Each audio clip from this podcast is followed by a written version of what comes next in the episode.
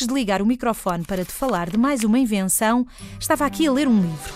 E pensei que se não fosse este senhor de quem te vou falar, talvez não tivesse este livro na mão.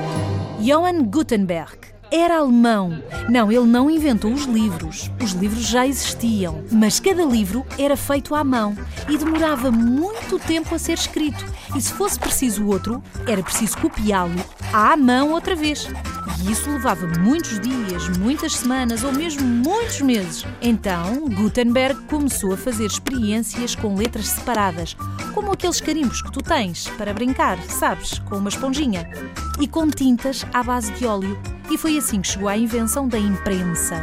Depois de construir um texto letra a letra, era só aplicar tinta e colocar papel. Os livros, que antes só estavam ao alcance de poucos e de pessoas muito ricas, começaram a estar ao alcance de muitos. Assim nasceu a prensa de impressão, a impressão em série de Gutenberg.